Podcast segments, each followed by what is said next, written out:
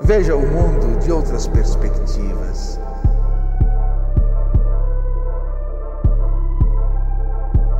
Eu não quero resposta, eu quero o meu avesso.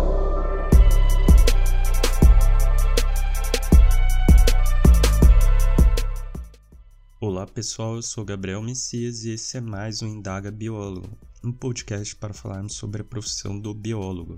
O papo de hoje será sobre paisagismo, uma área de atuação regulamentada para o biólogo via resolução CFBio número 227 de 2010 e 449 de 2017 sendo que ainda é pouco explorada.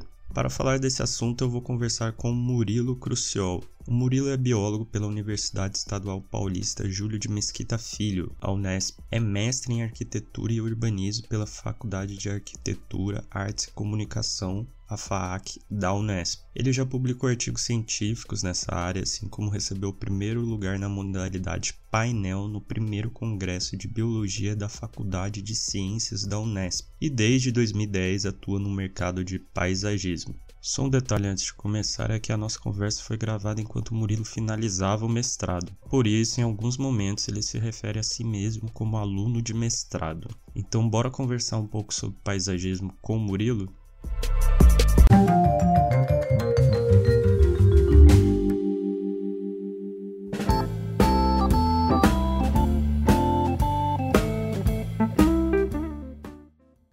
Seja bem-vindo ao Indaga Biólogo Murilo. Quero inicialmente agradecer por ter aceitado esse convite. Antes de falarmos do paisagismo em si, gostaria de perguntar o que te levou a ser biólogo e atuar com paisagismo.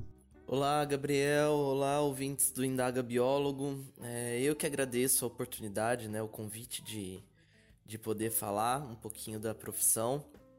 E aproveito e dou os parabéns para você pela iniciativa, por, pelo podcast. Eu acho que é muito importante o momento em que a gente está vivendo ter é, esse tipo de iniciativa, ter pessoas falando sobre o papel do biólogo, o que, que nós fazemos, o que, que onde nós podemos atuar.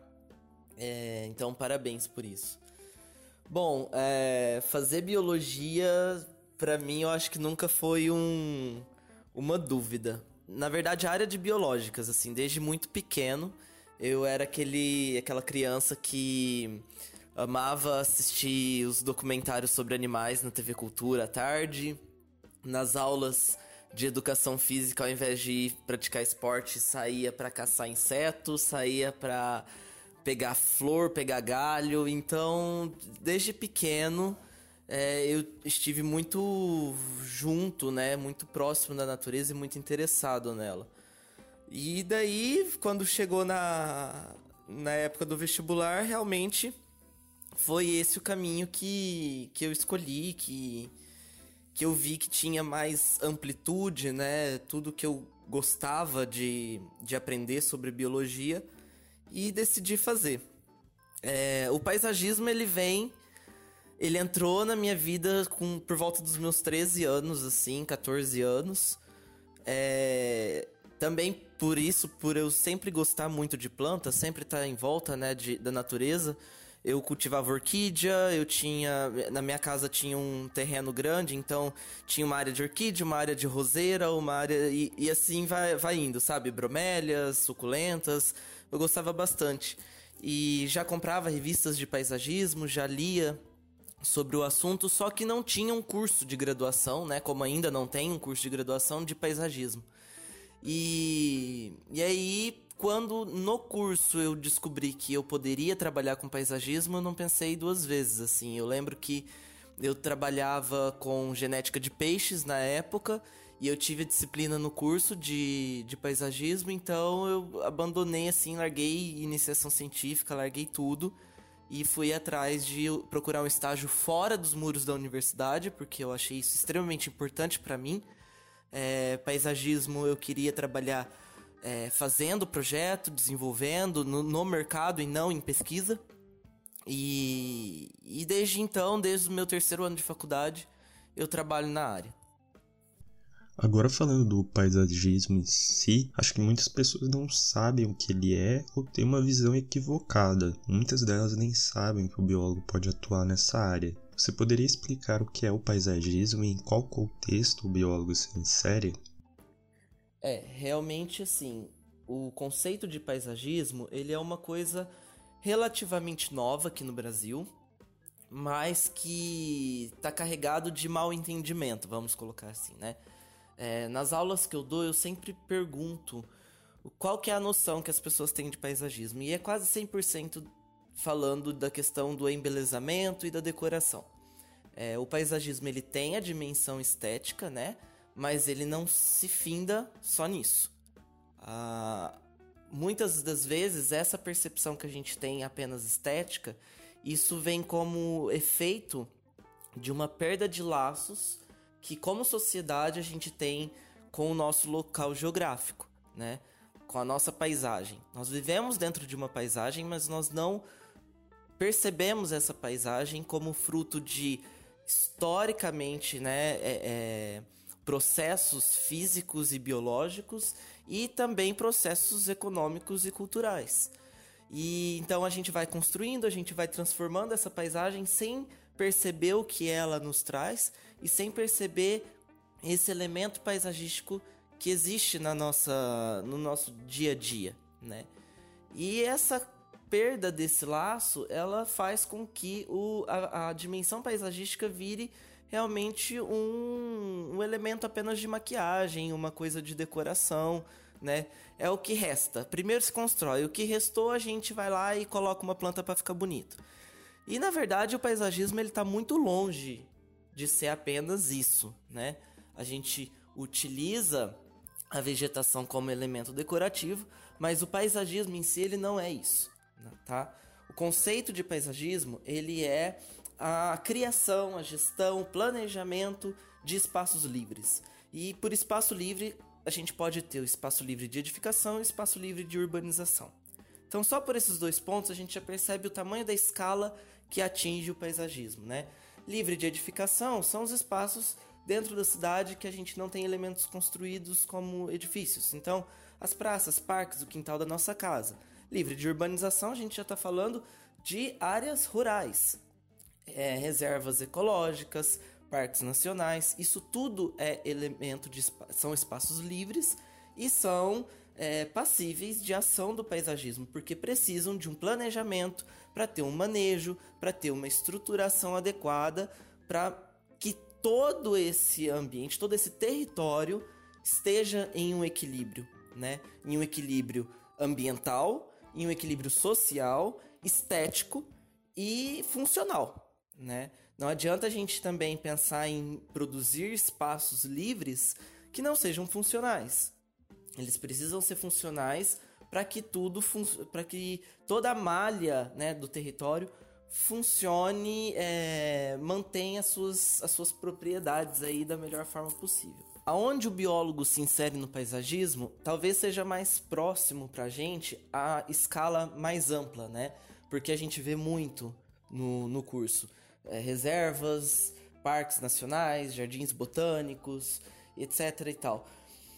Mas o, o, biólogo também se insere na cidade. E aí aqui eu deixo uma frase que eu vi em uma professora falando em um dos congressos online de biologia, que o biólogo está passando da hora de uma parte da profissão voltar os seus olhos e a sua atuação para a cidade, né?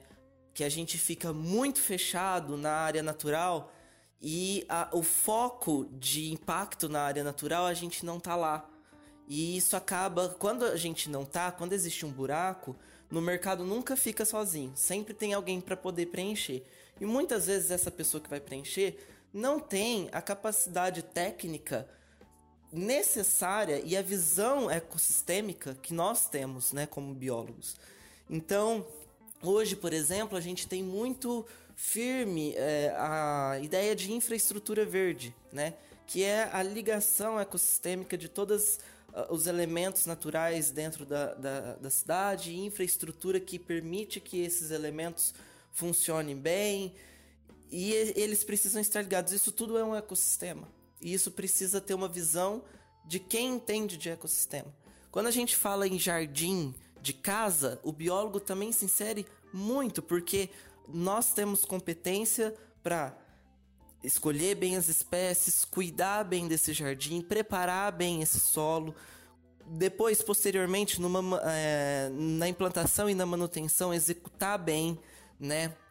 É, cuidar de pragas e, e doenças. Isso eu tive no meu curso e eu acredito que muitos outros biólogos também tiveram. Nós temos disciplinas pesadíssimas de botânica que nos dão conhecimento é, muito robusto né, para lidar com planta e permite que a gente entre e esteja assim atuando né, no, no paisagismo, nos ambientes urbanos e também nas escalas maiores, tá? É importante ressaltar a resolução 449 de 2017, de outubro de 2017, onde o Conselho Federal regulamenta quais são as nossas atividades dentro do paisagismo, né? O que, que a gente pode fazer e que no Brasil não tem nenhuma né, profissão que saia de uma graduação 100% preparada para atuar em paisagismo. Então é fundamental que o biólogo, com toda a sua, o seu conhecimento, também se propõe a fazer uma especialização e ir atrás dos demais conhecimentos que nós não temos. Da mesma forma com que as outras profissões que podem atuar também devem fazer e procurar esse tipo de complementação de conhecimento. E falando agora um pouco sobre essa questão de complementação e outras áreas que atuam no paisagismo, ano passado você foi entrevistado pelo blog Biólogo Profissional da Vida, do biólogo e jornalista Fernando César. E ao longo das suas respostas você ressaltou bem a multidisciplinaridade existente nessa área. Inclusive ressaltou o papel da arte nesse contexto. Você poderia explicar um pouquinho dessa união da arte e da ciência como uma forma de expressão no contexto do paisagismo? É, o paisagismo ele é uma área multidisciplinar. E por multidisciplinar a gente vê aí a mescla de conhecimentos científicos e artísticos. Dos científicos, a gente tem aí os conhecimentos nas ciências biológicas, as ciências agrárias, a climatologia, a parte de topografia e assim por diante.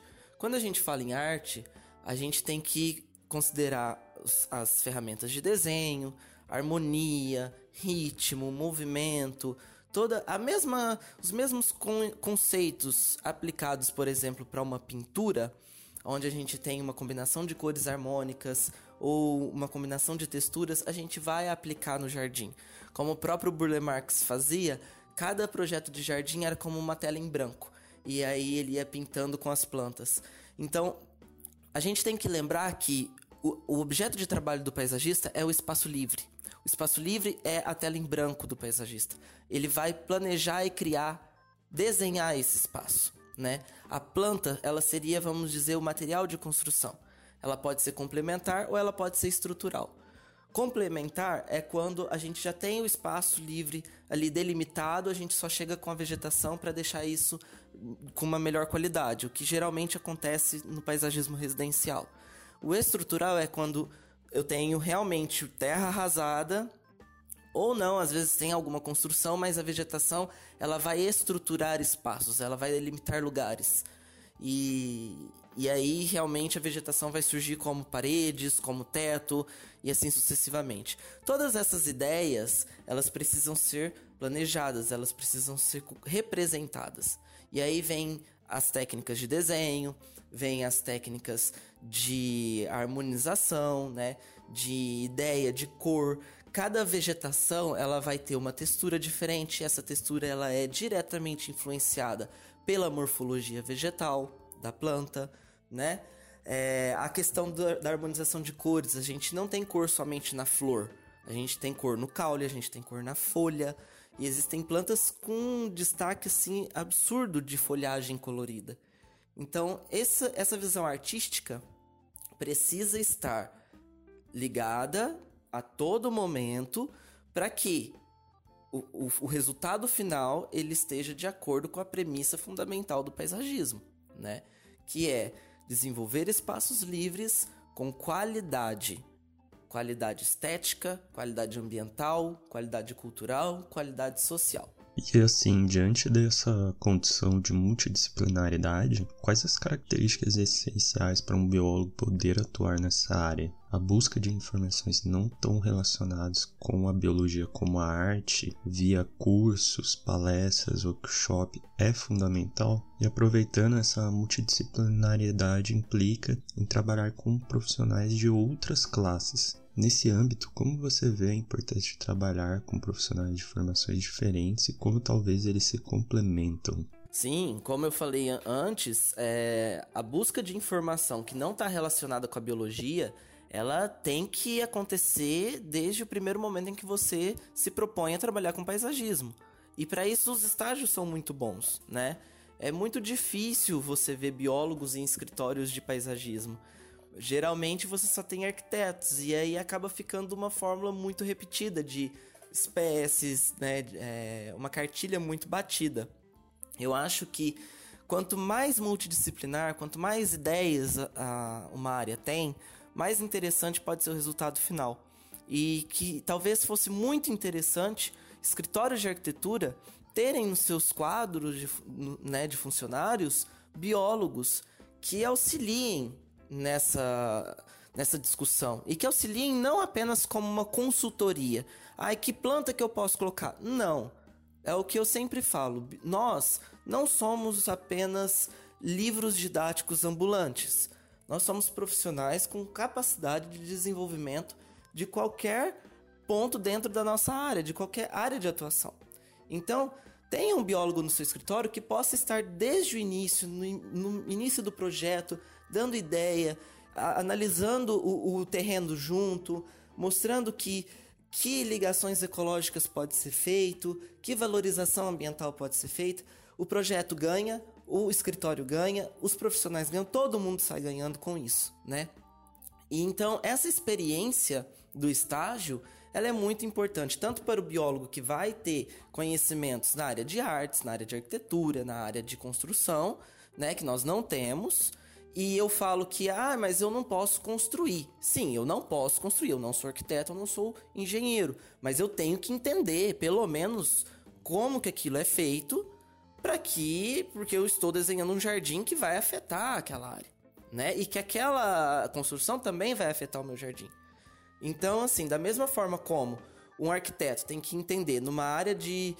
que, que tá, vamos supor, uma área degradada, como que ele vai construir ali ele precisa de um profissional da área ambiental para explicar para ele o básico para que ele comece a construir, nós também precisamos de entender o básico para saber como que as plantas vão se comportar naquele lugar.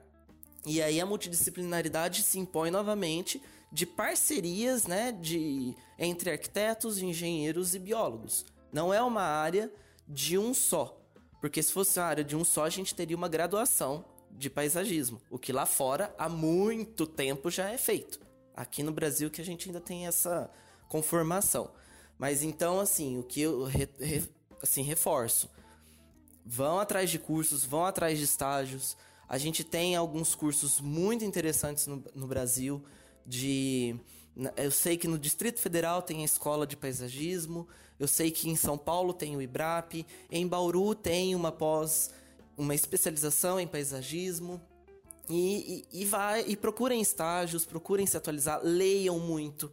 É fundamental ler, é fundamental estudar. Não tem nada que caia do céu. Tem que sentar na cadeira, pegar livro, ir na biblioteca, ler, entrar em, em, em sites que não são da área, é, rechear a cabeça de repertório. O que, que é isso? Simples. Pega o seu Instagram e segue profissional da área segue profissional da área, compra revista, vai, vai vendo, abre um Pinterest, vai procurar imagem de jardim, isso tudo, tudo que você observa vai virar informação na sua cabeça que vai te ajudar na hora de criação, na hora de trazer uma solução legal. E nunca é no sentido de copiar o outro, mas de achar aquela solução que ele fez e ver como que a gente consegue, com criatividade, resolver um problema que foi colocado para nós no, no projeto, né? E é possível considerar que o paisagismo é dividido em micro e macro, voltado às escalas de ambientes diferentes. Você poderia explicar um pouco disso e diferenciar as abordagens ao realizar um projeto? É, existe uma divisão que ela não é muito bem, assim, muito clara, tá? Entre micro e macro escala. A micro escala seria jardins menores, tá? Então ele pegaria aí desde um jardim de um apartamento, um jardim comercial, de uma clínica, até aí um parque urbano. A partir disso, já entraria na macro escala. Então, jardins de fazendas, áreas, geralmente paisagismo rural, né? Planejamento de unidade de conservação, planejamento de jardim botânico, é, reservas e assim sucessivamente, tá? É, a diferença de abordagem de cada uma ao realizar o projeto é totalmente diferente uma da outra, inclusive dentro da própria categoria. Então, um jardim de varanda ele tem uma abordagem projetual diferente de um jardim de uma praça, né? Que é totalmente diferente de um jardim de um de um parque, que é diferente de um paisagismo de, de fazenda. Então, as abordagens elas vão ficando mais complexas e conforme você vai aumentando a escala, a multidisciplinaridade vai aumentando ainda mais, né? A, a, legislações vigentes, né? Tipo de, de cliente, tudo isso vai influenciar na abordagem que você vai ter no projeto. Agora falando um pouco do seu trabalho, neste ano você foi coautor do artigo Desempenho Térmico de Jardins Verticais de Tipologia Fachada Verde. Esse artigo foi uma revisão demonstrando um panorama sobre os estudos relacionados às fachadas verdes. Gostaria de saber de você, tanto na academia quanto no mercado profissional, qual estado que se encontra o estudo e o uso de jardins verticais, só destacando que essa técnica está relacionada a benefícios variados, como melhoria do clima de edificações ou diminuições do efeito de ilhas de calor. Sim, eu fui coautor. Esse artigo ele é uma revisão, né, de um projeto de mestrado, que é da Luísa. É, eu e a Luísa, nós dois somos pesquisadores no programa de pós-graduação da em arquitetura e urbanismo da Unesp de Bauru, né? Nós fazemos mestrado lá e ambos trabalhamos com jardins verticais. É, o estado, eu vou falando primeiro da área acadêmica. Fora do Brasil, desde 2008, o início dos trabalhos com jardins verticais ele acontece em 2008, tá? Área acadêmica. Então, a partir de 2008 a gente vem tendo um crescimento de estudos científicos focando em jardins verticais e com diferentes objetivos de estudo com jardins verticais. Então você tem, por exemplo, estudos considerando a absorção de poluentes, então o impacto do jardim vertical na qualidade do ar, tanto em ambientes internos quanto para ambientes externos. Você tem estudo de jardim vertical na retenção de água da chuva. A questão térmica, o quanto que o jardim vertical influencia no desempenho térmico da edificação, ou seja, o quanto que ele diminui de entrada de calor para o ambiente interno e melhora as condições de conforto térmico, é, tanto para o ambiente interno quanto também para o ambiente externo. Esse tem bem menos, tá? Ah, enfim, são vários os objetivos e que estão crescendo ao longo do, dos anos, né? Esses objetivos eles focam nas duas tipologias de jardins verticais. Então, fazendo assim uma, uma introdução, jardim vertical é o conceito geral, tá? Que é o que? Toda forma que permite que uma planta cresça e se desenvolva numa superfície verticalizada. O conceito ele não leva em conta a dimensão, então ele pode ser um jardim pequeno quanto uma fachada de um edifício completo, tá? Bom, a partir desse conceito geral, a gente tem dois diferentes tipos. A gente tem a fachada verde e a gente tem a parede viva ou living wall. A fachada verde, ele é o tipo de jardim que só utiliza espécies trepadeiras, tá? Então a estrutura dele é diferente. A gente precisa ter uma estrutura que permita que a trepadeira se enrole, né? E cresça por essa estrutura e vai cobrir, vamos supor aí, uma fachada de um edifício. Então, para você desenvolver essa estrutura, a gente tem que conhecer muito bem a espécie que a gente está trabalhando. Que tipo de fixação que ela tem, que sistema né, de fixação que ela tem. É por gavinha? Não é? Ela é uma trepadeira volúvel? É por disco aderente? Não é? Então, é necessário conhecer muito bem a espécie, o peso que essa trepadeira vai ter ao longo do tempo, porque nós temos trepadeiras mais leves, que têm uma massa vegetativa né, menor, e nós temos trepadeiras muito vigorosas.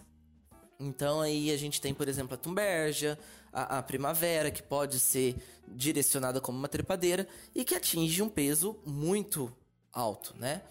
Quando a gente pega a parede viva, aí já são esses jardins verticais que a gente está acostumado a ver mais é, aqui no Brasil, né? A fachada verde não teve muito sucesso aqui no Brasil, ao contrário, por exemplo, da Alemanha. Mas a parede viva, ela são aqueles vasinhos que a gente põe na parede, tem os blocos de concreto ou de cerâmica, tem as estruturas feitas de manta, e aí a quantidade de modelos ela é infinita, tá? Então, academicamente, esses, todos esses modelos e essas tecnologias, elas são muito recentes. O que aconteceu foi que o jardim vertical primeiro se desenvolveu no mercado para depois ser estudado. Então, assim, a Alemanha, na década de 70 e 80, teve um boom de telhados verdes e jardins verticais do tipo fachada verde. Patrick Blanc, que foi o, o criador né, da tecnologia hidropônica e de, e de manta, ele, na década de 90, início da década de 90, início do século 21 também, ele estourou aí fazendo jardins no mundo todo. E só depois a gente foi ver que esses jardins eles trazem benefícios para o ambiente onde eles são, estão. E aí a gente começou a pesquisar eles. Aqui no Brasil é extremamente recente, tem pouquíssima pesquisa é, que realmente estuda e quantifica os impactos do jardim vertical em diferentes objetivos. É, que eu conheço tem umas quatro pesquisas fora a minha e a da Luísa. E também de 2014, depois uma, se não me engano, 2015 uma 2018 e as nossas que vão ser publicadas agora. A gente finaliza 2019, esse mês a gente está terminando o mestrado. Então, assim, academicamente é uma coisa que tem muito campo para ser estudado, tá? Precisa de entender muito bem como o jardim funciona para estudar ele, porque precisa construir. E se não construir direito, o jardim vertical morre muito rápido, tá? E no mercado, isso não tem nem o que falar. É, é, todo mundo acreditava que fosse uma moda passageira, mas não é. Veio para ficar. Tem empresas muito bem é, especializadas nisso, que desenvolveu o próprio produto, que tem a, o seu know-how e que estão anos-luz né, na frente até da pesquisa acadêmica. E, e é um, uma infraestrutura que está aí para acontecer. Continuando falando de jardins verticais, eu tenho uma pergunta de leigo curioso. Em 2016, você publicou o artigo Jardins Verticais, Modelos e Técnicas, que é uma revisão sobre o tema, e nele você apresenta a diferença de fachada verde e parede viva. Lendo o artigo e vendo as imagens dos modelos, já me veio muitas ideias onde a questão da reciclagem e sustentabilidade poderia ser encaixada. No paisagismo também há esse movimento de sustentabilidade, reaproveitamento na confecção de um projeto, ou ainda é algo que está começando?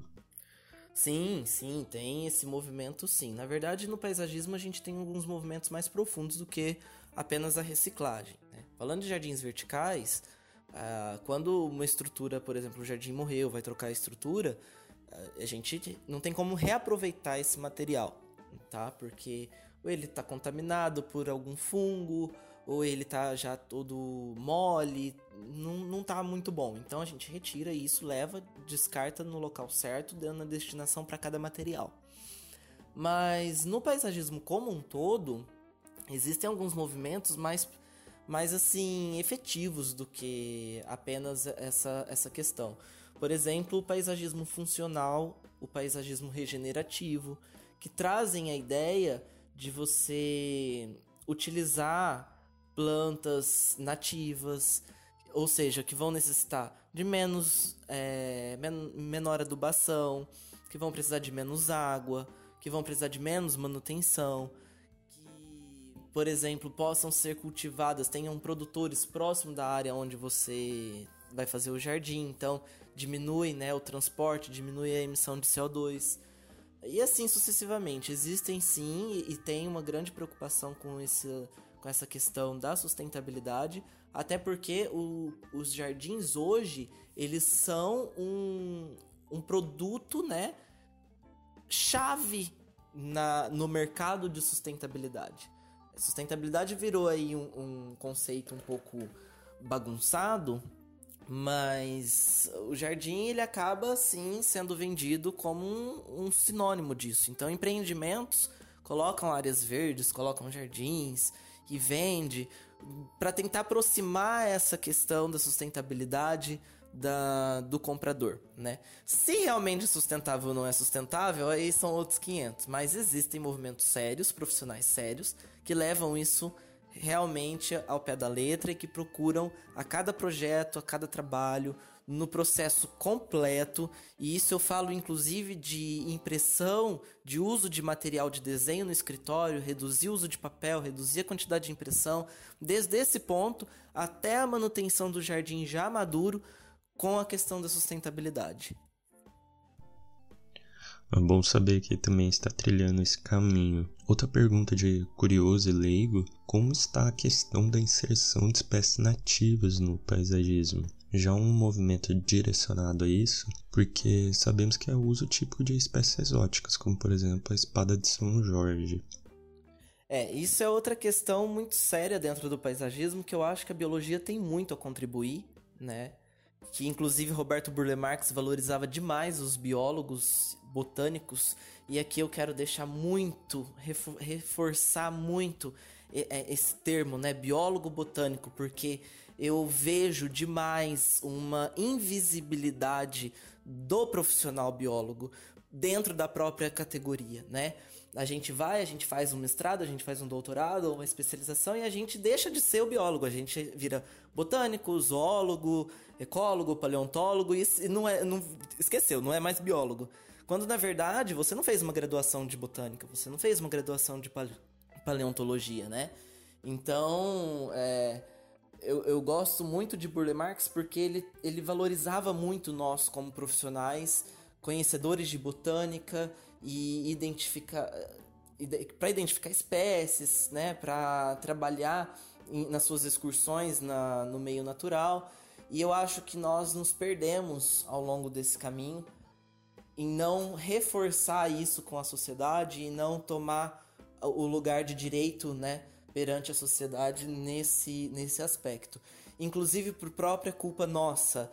Tanto é que eu não me apresento como paisagista, eu sou biólogo paisagista. A gente precisa dar mais luz à profissão de biólogo, né? E então nós como biólogos botânicos, biólogos paisagistas, nós temos que nos preocupar mais e podemos contribuir muito para o mercado de paisagismo, para a, a pesquisa dentro de paisagismo, com o uso de espécies nativas. Isso é um movimento que está vindo muito forte. Ele não está vindo, ele já está acontecendo, tá? É, o, o, a paulada em cima das exóticas já está acontecendo. Existe um certo radicalismo, como tudo existe, mas a gente tem que entender e valorizar a nossa flora nativa, né? E tentar produzir essa flora nativa, porque para mim não tem sentido em 2019 eu colocar um buchinho topeado em bolinha numa casa, num clima quase desértico como é aqui na, em Bauru. A nossa, nossa época de seca é, é absurdo aqui como fica o tempo. E eu tô usando um buchinho que exige muita água, que exige. que não tem nada a ver com, com o nosso bioma, que não traz absolutamente nada de é, positivo, né? Não traz alimento para fauna, não tem flor para abelha, não tem, não tem nada. Então não tem sentido a gente continuar reforçando porque é prático, porque tá aqui, porque o cliente gosta. O cliente aprendeu a gostar disso porque o mercado de paisagismo mostrou que isso era bonito. E isso é resultado de uma cultura histórica, né? De um processo histórico que veio sempre colocando que lá na Europa era bonito, aqui pra gente era bonito. O nosso era mato, precisava ser desmatado. E a gente ainda vive isso, né? 2019 a gente ainda continua produzindo, reproduzindo essa ideia. Então eu acho que como biólogos a gente tem muito a contribuir e um exemplo disso de atuação é, nossa, né, dentro da da flora nativa é, por exemplo, a Bárbara Pacheco, que é bióloga, né, é uma das responsáveis pela Verde Novo Sementes Nativas e tá fazendo um trabalho super legal de, de beneficiamento, coleta e tá trazendo aí espécies pra gente usar no paisagismo. Então, você percebe que a atuação do biólogo ele não está simplesmente no projeto, ele pode ser na parte de produção de mudas, de trabalho de sementes, na parte de consultoria de área ambiental, né, é, melhoria de redes ecológicas. É muito amplo. Né? O biólogo ele pode trabalhar inúmeras formas dentro do paisagismo. É um eixo que a gente poderia ter muito sucesso com os biólogos. E falando na questão de sucesso, na sua opinião, qual é o motivo do paisagismo ainda não ser tão explorado pela nossa classe? E também qual é o motivo do biólogo não ser tão reconhecido na área, apesar de termos nomes conhecidos como Gustavo Winters? É, aí eu acho que são duas questões bem doloridas de, de responder. É... O, o, fa... o motivo do paisagismo ainda não ser tão explorado pela nossa classe, é, ao meu ver, é muito culpa dos cursos de graduação, né? Porque a gente não, não conhece uma coisa se a gente não sabe nem se ela existe.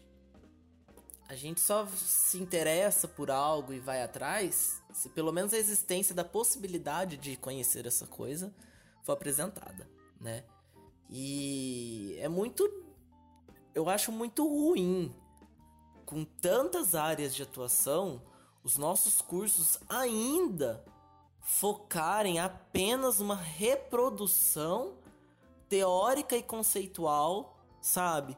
Que não muitas das vezes não é contextualizada hum, ou é, instrumentalizada e a pessoa sai de um curso sabendo super sobre fisiologia, ecologia, mas não sabe o que, que faz com isso, né? E disciplinas focadas nessas áreas mais aplicadas, mais práticas, é, são fundamentais para mostrar que todo aquele conceito, toda aquela bagagem teórica que o aluno teve que estudar, fazer prova, mostrar trabalho, aonde ele vai realmente utilizar aquilo e como ele vai usar aquilo, né? Então eu acredito que muito de, do mercado não ser explorado é por conta disso. Porque nós não temos disciplinas de paisagismo como deveria ter e com a quantidade de horas necessárias para, é, para ter, para ser selecionado da, de forma adequada. Porque não adianta colocar disciplina de paisagismo e colocar, sei lá, dois créditos. Isso não é a mesma coisa que nada. Né? Alguns Alguns cursos eu já vi essa disciplina, mas na maioria também eu acho que falta de produção vegetal. Né? Isso acaba ficando muito para alunos que vão fazer estágio e em algum laboratório. E assim, olha, eu entrei no curso de biologia sem saber que eu podia trabalhar com paisagismo e com a ideia de fazer análises clínicas. Eu queria trabalhar em um laboratório de análises clínicas. Quando eu tive a possibilidade e vi um outro, uma outra né, vertente, que era algo que já existia, que eu já gostava, nossa, a minha vida mudou. Eu trabalho com o que eu gosto, eu atuo na minha área, eu produzo, eu gero renda, porque a gente tem funcionários no escritório. Então, assim, por que que os cursos ainda são cabeça dura? Por que, que ainda a gente tem coordenadores pedagógicos que insistem em fazer cursos como se estivessem formando teóricos é, lá do, do século XVIII, sabe? Que vão ficar só reproduzindo conhecimento já feito e deixa para os que são as exceções correrem e demonstrarem interesse por vontade própria de, de descobrir se tem alguma coisa ou não, algum laboratório para fazer. Eu acho isso um crime, porque uma pessoa não entra num, num curso de graduação para ela desbravar a coisa sozinha, né? É, nós estamos formando profissionais, nós estamos mexendo com vidas, literalmente com vidas que vão precisar entrar em um curso superior para melhorar a, a, a, vida delas. Então, é, para mim é um crime você fazer um curso de biologia que em 2019 você olha a matriz curricular ainda é aquela coisa conteudista, tradicional, reprodutiva de livro, texto que o aluno sai e não sabe o que, que faz com aquilo, né? Agora, o motivo do biólogo não ser reconhecido na área muito vem disso, porque aí o aluno sai e não entra na área, então nós não temos profissionais atuando na área. E os poucos que tem, a gente enfrenta um quebra-pau muito forte com outras profissões, principalmente com a arquitetura, porque eles sentem que são os donos, né? A arquitetura, a agronomia também bate muito.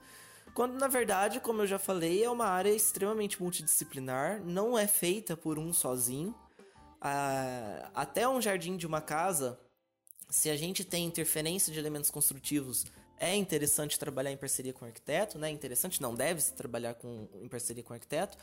E o arquiteto deve trabalhar em parceria com o biólogo numa determinação responsável, sustentável da, da vegetação. Porque, de novo, não dá mais pra gente em 2019 colocar buchinho, Keizuka e palmeira fênix em jardim. Não, não tá, tá, contra a linha do que a gente está vendo acontecer no planeta, né? Do que a gente está vendo acontecer nos nossos ecossistemas. Um, um exemplo é o próprio interior aqui do estado de São Paulo, a gente tem uma destruição assim descontrolada do cerrado e nós não temos para, por exemplo, aí vem uma crítica para a área agronômica, né, que se sentem tão no direito de produzir e produzir e, e querem trabalhar com mudas e sementes. Tá, e cadê então a produção preservacionista de, de mudas do cerrado? Ah, porque é difícil preservar, é difícil produzir. Poxa, será que é tão difícil mesmo? Será que se tivesse um trabalho multidisciplinar, será que se um biólogo tivesse ali junto, que, que estuda, que sabe como que um cerrado funciona, né, para além da, da característica de produção dentro de pote de um viveiro, é, será que não seria mais interessante? É, eu sou muito contra essas, essas brigas entre profissões. Quanto mais parceria e quanto mais complementar a coisa acontecer, de novo, melhor vai ser o resultado, né? Isso desde um projeto bem feito até a produção de mudas, a preservação do meio ambiente e assim sucessivamente. Então nós tivemos aí, a gente tem nomes, né? O Gustav Winters, a gente tem a Heloísa, que também participou do, do grupo de trabalho, a Heloísa Rodrigues, mas são, são poucos, são muito poucos. A maioria, os grandes paisagistas que se que tem aí nome, né, no, no mercado, você vai ver, são arquitetos, são é, agrônomos, e se você for ver no escritório deles, não tem um biólogo lá né? Um escritório de arquitetura não tem, na verdade, ninguém da área de ciências naturais para poder auxiliar. E aí você vê alguns problemas acontecendo é, e jardins que para foto fica maravilhoso, mas ao longo do tempo ele vai ser um jardim que vai dar problema e aí vão chamar alguém que conhece para poder resolver. Só que aí a hora de chamar a gente tem uma desvalorização, porque o cliente já investiu o que ele tinha na, no jardim no momento do, da execução. Agora, numa reforma, aí você tem uma descaracterização de projeto, você tem a perda de qualidade, estética e funcional do jardim e uma desvalorização do profissional que vai lá resolver esse problema, né? E isso eu acho que é muito sério.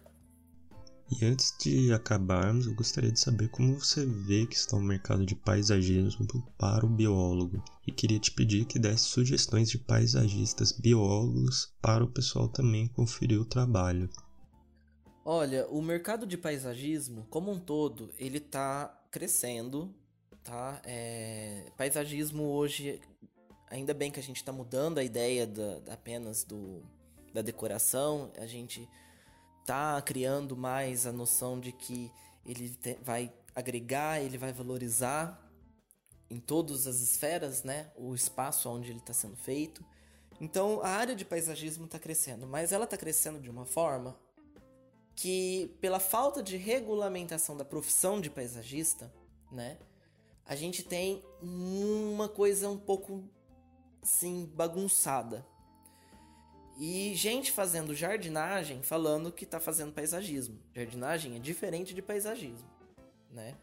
Então, o biólogo que queira entrar na área, entre, se dedique, estude muito, busque uma especialização, busque estágio, é, procure parcerias com profissionais de outras áreas, leia outras áreas. É, esteja atento também a quem quer só aproveitar você como um livro didático. Ah, que espécie que eu uso aqui, tchau, beijo, vira as costas e acabou. Não, isso tá errado. Parceria é para ser bom para os dois lados, é para ter valorização profissional dos dois lados, tá? Então, o caminho ele não é fácil. Aliás, dá para ter uma área do biólogo que, que seja fácil, né? Nenhuma área tá sendo fácil. Mas a gente conquista, a gente abre o nosso espaço, a gente coloca o nosso nome. É... Posicionamento de mercado não, não é rede social, não é luxo, não, é competência. Eu, eu sou muito fiel à ideia de que o meu trabalho tem que falar por mim.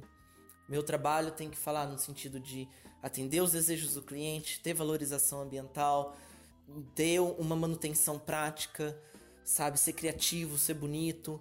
E então é isso que eu acho que o profissional tem que procurar.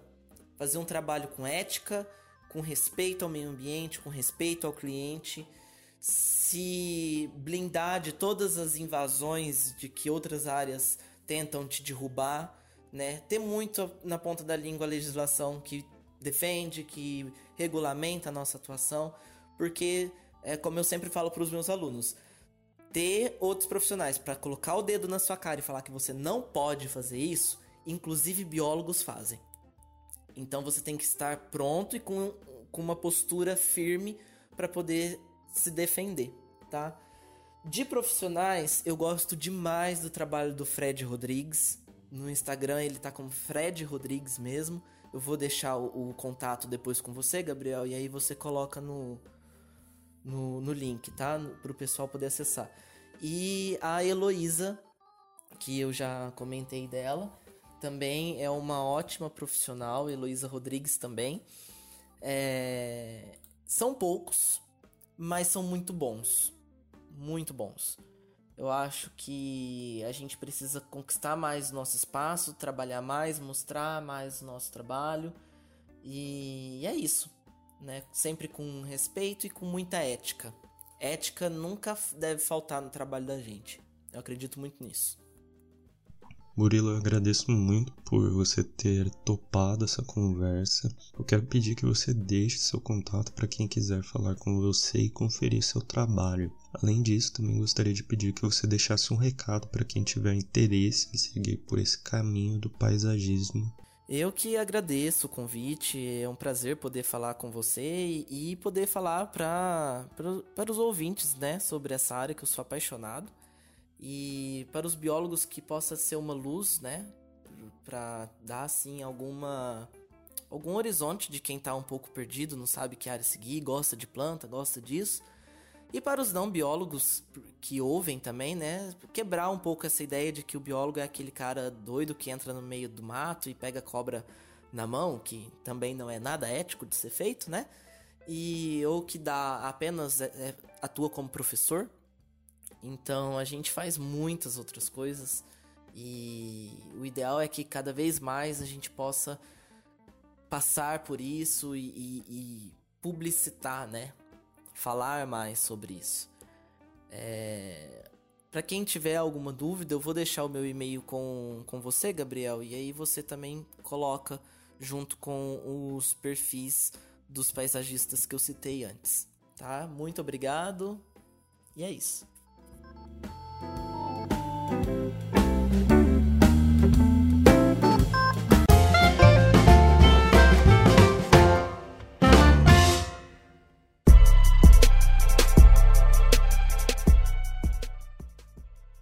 Estamos finalizando mais um Indaga Biólogo, hoje conversando com o Murilo sobre paisagismo. Espero que vocês tenham conhecido um pouco mais dessa área que ainda é pouco explorada pelo biólogo. Eu vou deixar no site do podcast as referências de tudo que foi citado e também o contato do Murilo.